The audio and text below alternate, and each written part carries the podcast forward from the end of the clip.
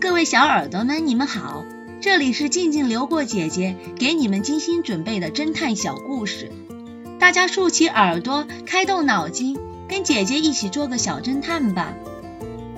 小侦探系列一百三十五，爱丽丝谋杀案。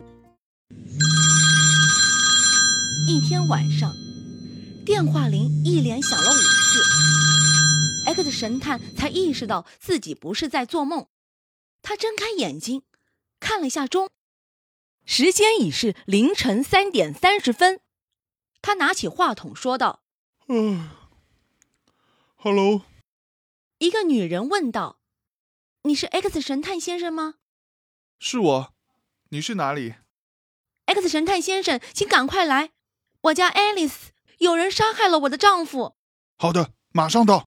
”X 神探记住了他的住址，把电话挂上。外面寒风刺骨，简直要冻死人。X 神探出门也得多穿衣服，自然就比平时多花了一些时间。他听到门外大风呼呼的声音，于是系上了两条围巾。四十分钟以后，他开车来到了爱丽丝家，她正在门房里等着他。X 神探一到，他就开了门。在这暖和的房子里。X 神探摘下了围巾、手套、帽子，脱下了外套。爱丽丝夫人穿着睡衣、拖鞋，连头发也没梳。她说道：“我丈夫在楼上。”X 神探问道：“出了什么事儿？”我和我的丈夫是在夜里十一点四十五分睡的，也不知道怎么的，我在三点半的时候就醒了。我听到我的丈夫没有一点声息，才发觉他已经死了。他是被人杀死的。别着急，慢慢来。然后你做了什么？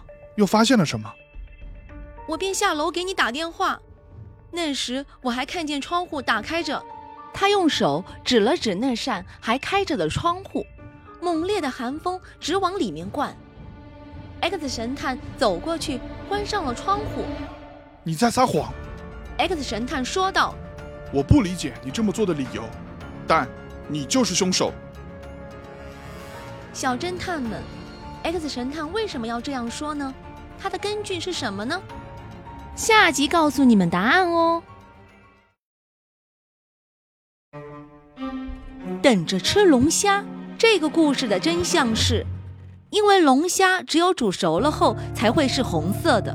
流浪汉说，餐厅老板把红色的龙虾放进锅里煮，试想老板。怎么会把已经煮熟的龙虾再煮一次呢？